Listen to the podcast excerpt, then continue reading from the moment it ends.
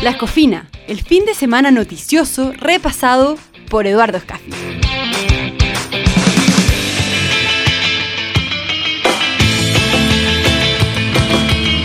Los columnistas del fin de semana.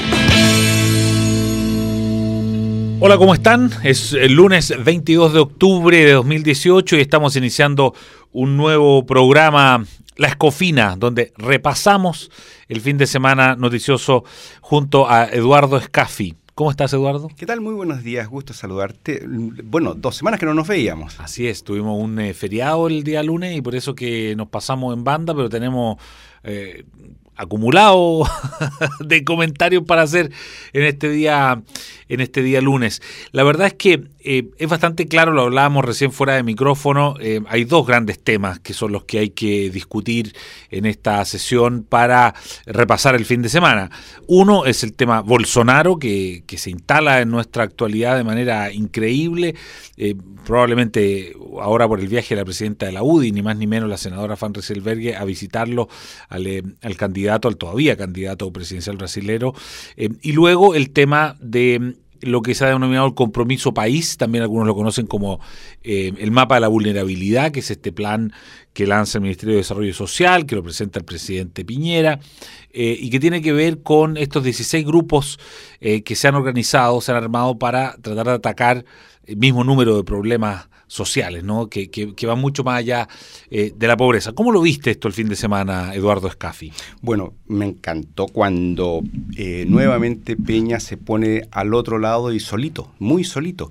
El, eh, y además con un riesgo bastante grave de transformarse en trivial desde el punto de vista de sus presentaciones. Ya pasó la semana que no lo comentamos con la, la, la, columna que escribió Lucia Santa Cruz sobre el 5 de 5 de octubre, y sale inmediatamente Carlos Peña en cartas, en sendas cartas, y se van carteando durante toda la semana. En un momento ya eh, ella le concede el punto. Todo esto, todo en, carta al director del Mercurio. Efectivamente, podía seguir la secuencia, y entre medio también apareció una columna de Luis La, o no estoy seguro si carta de carta o columna de Luis Larraín, en que ah, también, una carta de Luis Larraín también. También y también hubo contestación. Entonces nos está pasando con Carlos Peña que uno siempre lo esperaba con, eh, con, con, con la ansiedad que significa en un partido de fútbol un gol, que ocurren uno, dos, tres, eh, ya un partido que tiene seis goles es una fomedad, porque hay demasiada, una cosa muy rara.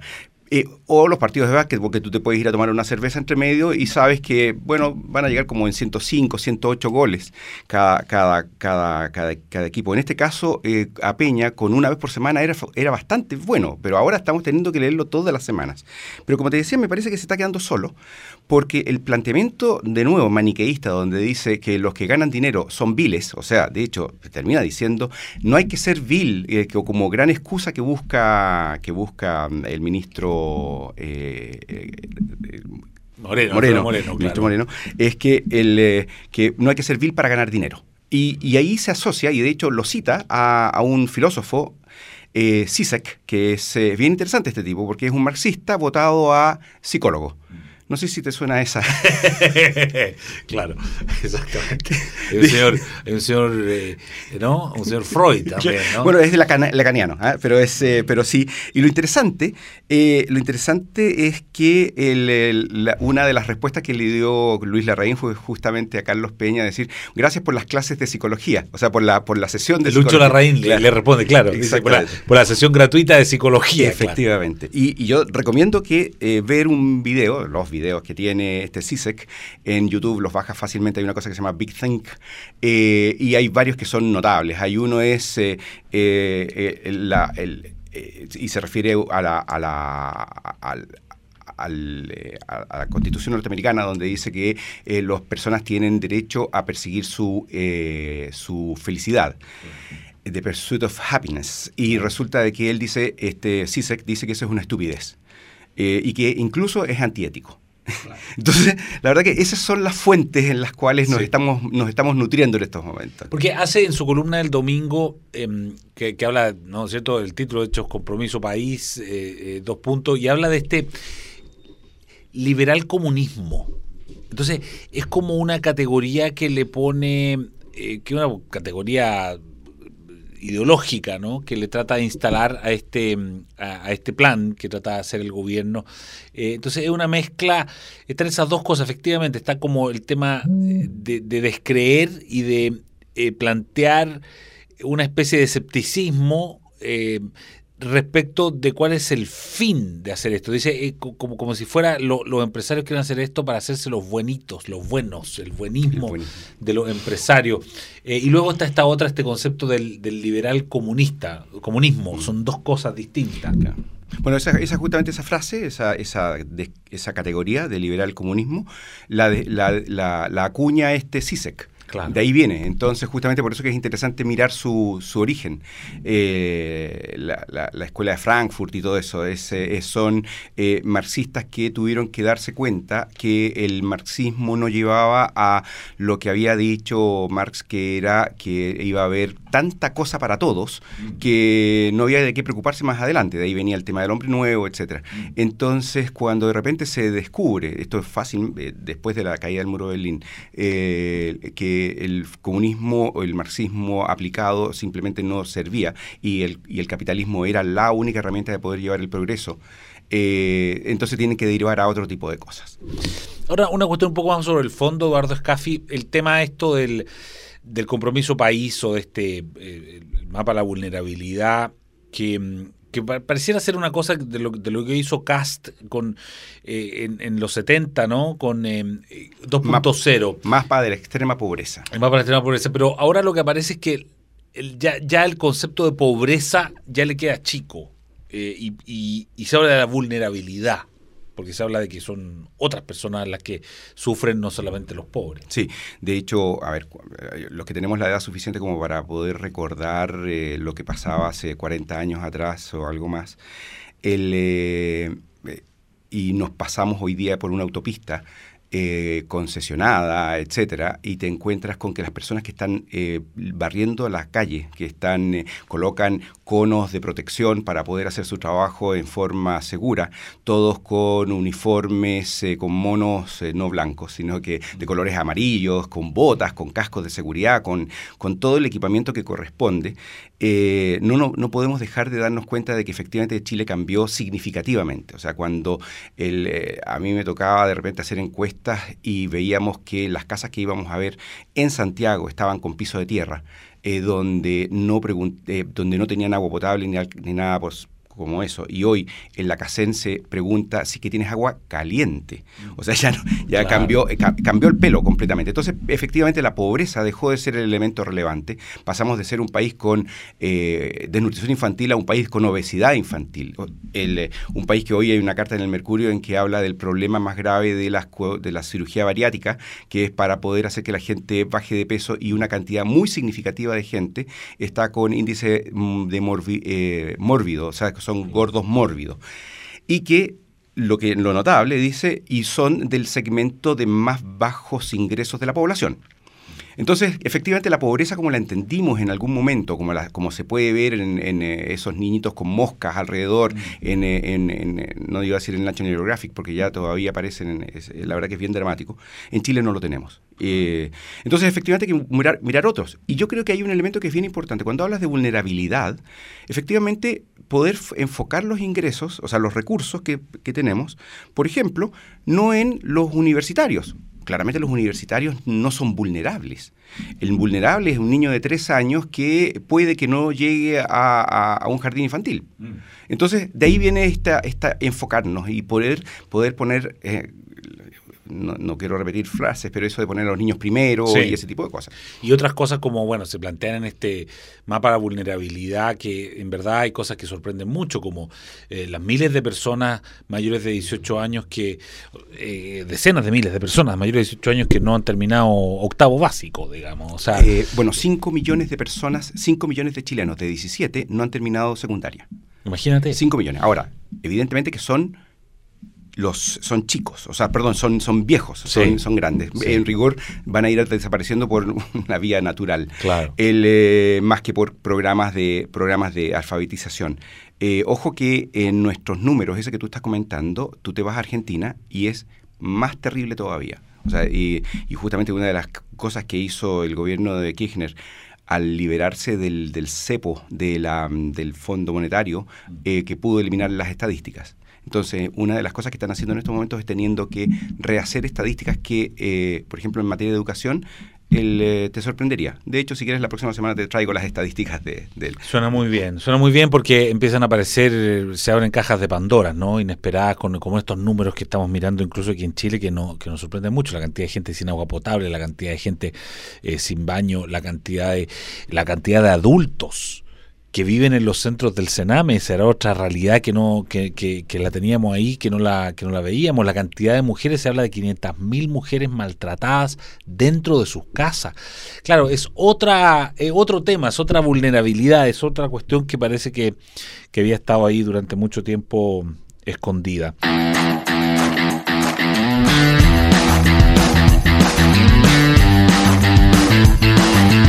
El tema que manda. Eh, Eduardo Jaffi, el otro tema de la semana es claramente Bolsonaro. Bolsonaro por lo que es, Bolsonaro por lo que genera el fin de semana en cuanto a columnas de opinión. Fue bien impresionante, como que se concentraron ahí los columnistas eh, para hablar de esta situación y sobre todo esto gatillado por, eh, por la visita de Jacqueline Van Rieselberghe, ¿no? A, este, que todavía es candidato a presidente, se nos olvida, parece que fuese presidente ya. Bueno, tenemos dos candidatos en este caso, dos candidatos visitándose. O sea, en este caso el candidato presidencial brasilero con la candidata a la presidencia de la UDI. Y no sé, pero parece que por ahí viene la posibilidad de, eh, entender la, razón por la cual la presidenta de, la UDI fue a verlo. La verdad que yo no lo entiendo mucho. Eh, salvo entender de que es tratar de capturar un, grupo de, votantes dentro del partido que son los que se quedaron eh, y no se fueron con, José Antonio Cast. Claro, eso en cuanto a la visita, porque fíjate que si uno mira las columnas como que hay dos ejes, hay uno que hablan de la visita y, hay otra otro eje, que una de las columnas que recuerdo es la de Daniel Matamala, ¿no? que dice que Bolsonaro era una especie como de, modelo tipo Chávez, ¿no? Em, y, que, y que hablan mal de Bolsonaro, que a lo, mejor a la larga, claro, tú por ahí puedes terminar igual criticando lo de Jacqueline Van Rieselberg, que algunos fueron más, más claros, ¿no? Ascanio Cavallo, mismo Joe Black, ¿no? Como que en el fondo es la crítica directa a, a, Jacqueline Van Rieselberg. Lo, lo de Matamala parece más como una especie de desvío hacia, hacia, hacia Bolsonaro, como presentado como un personaje nefasto. Sí, eh, sin duda. Ahora, él, eh, efectivamente coinciden bastantes, pero lo que, en lo que varios coinciden, entre ellos Melnik, Donoso, y no lo hacen Daniel Matamala, es en decir, oiga, señor, el que haya aparecido un, un, Bolsonaro no es culpa de Bolsonaro es culpa de los de la izquierda que se dedicaron a robar, que se dedicaron a hacer tonteras, se dedicaron, lo conversamos la otra vez, el eh, eh, roba más fácil. En este caso, el, nivel de, desesperación de la gente y, esto de no, no, leer adecuadamente, que la izquierda no está leyendo adecuadamente lo que, lo que pide la gente, es, eh, bien, es bien dramático para ellos, porque en rigor están con las posibilidades de perder las siguientes elecciones también. Y ojalá que no tengamos un Bolsonaro aquí en Chile, eh, desde el punto de vista, porque la verdad que cuando tú ves, seleccionas las, las, citas que tiene, son, eh, son, poco razonables. Por supuesto, son, son increíbles. Ahora, claro, es cierto que hay algunas que, que son muy antiguas, en fin, pero por supuesto que hay por lo menos cinco o seis que son impresentables, que no tienen por dónde. ¿no? pero no te olvides que lo que dice justamente Carlos Peña, que la gente no cambia. Claro, exactamente. Ahora, eso, eso nos lleva también un poco al tema de la visita. Tú dices que, que no queremos un Bolsonaro aquí en Chile. Y, ahí es donde uno dice, bueno, eh, Bolsonaro, siguiendo un poco la, la línea de análisis que tú das, Bolsonaro existe casi como un rechazo, como un despecho, ¿no? Como que hubiese un electorado brasileño al cual alguien le rompió el corazón supongamos, eh, el Partido de los Trabajadores, el PT, Lula, Dilma, le rompieron el corazón y ellos despechados se van a un personaje cualquiera. La primera micro que iba pasando se suben, decía Bolsonaro, eh, por eso. Pero eso supone... Eh, una, una, especie de, de, desilusión muy grande y también una situación probablemente de desorden, de falta de desarrollo. Y ahí es donde uno dice, bueno, sí, que Jacqueline Van Rieselberg va a Brasil, es muy distinto el contexto chileno, ¿no? Como para. No, estamos muy lejos, muy, muy lejos.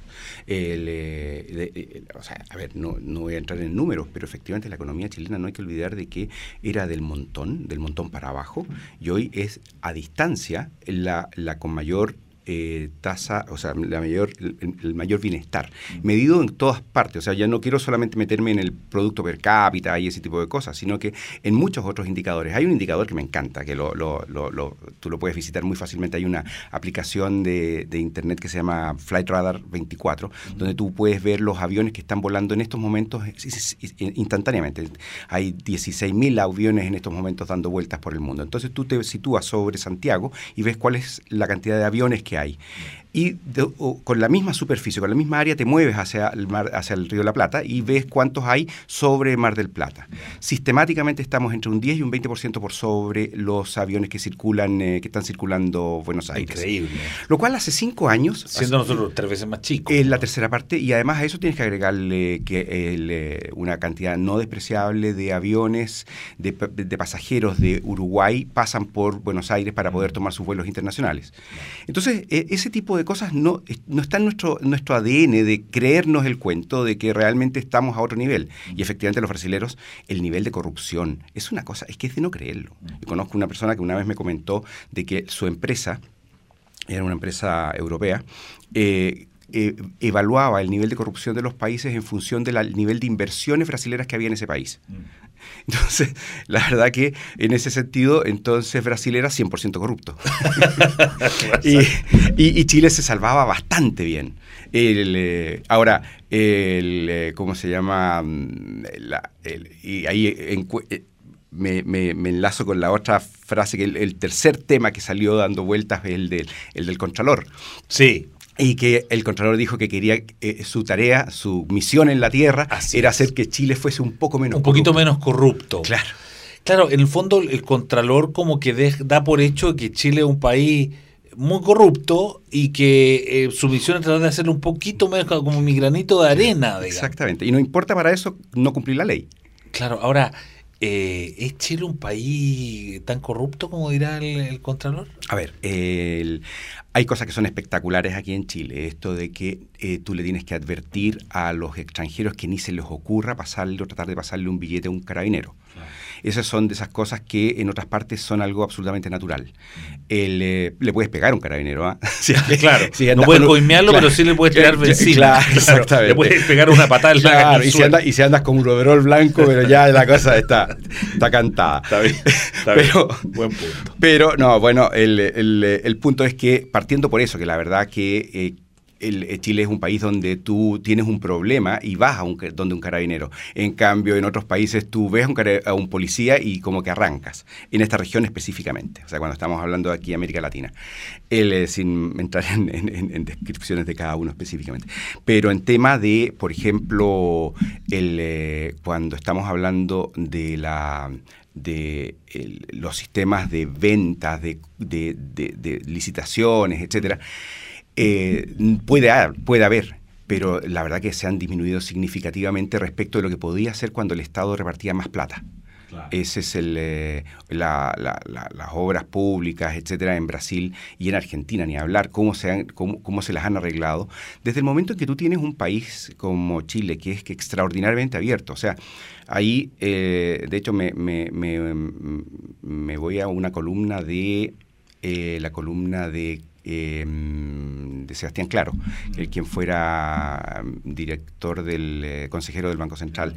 Y él habla de que los países que más se desarrollan eh, paradójicamente tienen las empresas más grandes en términos de participación de mercado. Eh, por lo tanto, y los que innovan menos son los que tienen eh, más repartido y que tienen barreras a la entrada más grandes. Y es bien interesante porque Chile es un país chico que en rigor las economías de escala que son necesarias para la productividad permiten, necesitan tamaños. Pero, pero cómo contrarrestas la posibilidad de capturar a alguien es con apertura de, apertura mm, comercial, donde tú mañana si ves que, no sé, iba a decir papel confort, pero me parece que es demasiado cercano, el, eh, ¿por, qué, no te traes un container de papel confort eh, que lo puedes conseguir más barato en otra parte? Claro. Así y que, este, y ese es el antídoto, ¿no? Exactamente. Eduardo, eh, partimos hablando del, del, tema del compromiso país, del mapa de la vulnerabilidad, la columna de Carlos Peña, y quizá debiésemos cerrar porque hoy día con eso mismo, ¿no? Porque hoy día en la mañana entre comillas, le responden a, Carlos Peña, ¿no? El presidente de la CPC, eh, en, una, tribuna. Alfonso, Alfonso Suet, en página A2 del Mercurio, le responde, pero bueno, lo que pasa es que eh, los, eh, él lo, Peña lo, lo, menciona directamente. por lo tanto, él no, no, es que se haya sentido aludido, fue aludido. así que, por lo tanto, su reacción es bastante buena, es muy interesante y habla justamente de que la incorporación, esto del compromiso país, viene de mucho antes y, empieza, y hace una, un análisis histórico bien interesante desde 1830, cómo el Estado no se eh, eh, no es la, el monopolio de preocuparse y por lo tanto son los privados los que siempre se han preocupado. Y no estamos hablando solamente de las hermandades de la caridad, sino que también eh, gente bastante que, se, que, se, que se junta, que se asocian para justamente hacer ese tipo de cosas, porque nosotros somos, todos nosotros, somos multi, multifacéticos. O sea, eh, hay algunos que le gusta, eh, no voy a hablar de fútbol, pero hay algunos que, les gusta un, equipo y al día siguiente se encuentra con esa persona al otro lado de la mesa. Eh, entonces el tema de la, en este caso del, desarrollo del ser humano libre es justamente de poder meterse en varias cosas. y la y aquí no estamos, como dice, como dice Peña, eh, que la única parte que me gustó fue su, eh, su referencia a la a, Parsifal.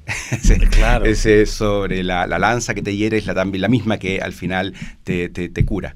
Eh, tiene todo tu lado operativo. Exactamente. Así que bueno, ese, pero, pero efectivamente la carta, o sea, la, columna de, de Alfonso que promete carta mañana de Peña. Sin duda. Y, lo que tú dices, esta, esta secuencia en que primero con Lucho Larraín, con la, la Lucía Santa Cruz, y ahora siempre tiene que haber un púgil allí, eh, y ahora va a ser Alfonso Suet, y eso, claro, permite que, estamos pasando estamos pasando de partido de fútbol a partido de baby fútbol, quizá de, con hartos goles. Y el rector al final ocupado todos los días, ¿no? Eh, sí. En el, en el debate público. Y, otro que le, le, le, ¿cómo se llama? Le rebate, pero el mismo día, ayer, en realidad hay dos. uno es, eh, ¿cómo se llama? Héctor Héctor Soto, que habla muy bien del, del, del, del, del compromiso país. Y el otro que habla también muy bien de lo que es eso y es la capacidad de poder hacer cosas es eh, Francisco Pérez, mm. eh, Francisco Pérez Maquina, que también habla bastante bien de qué es lo que significan los privados actuando y creando riqueza, que al final del día es lo que nos permite progresar.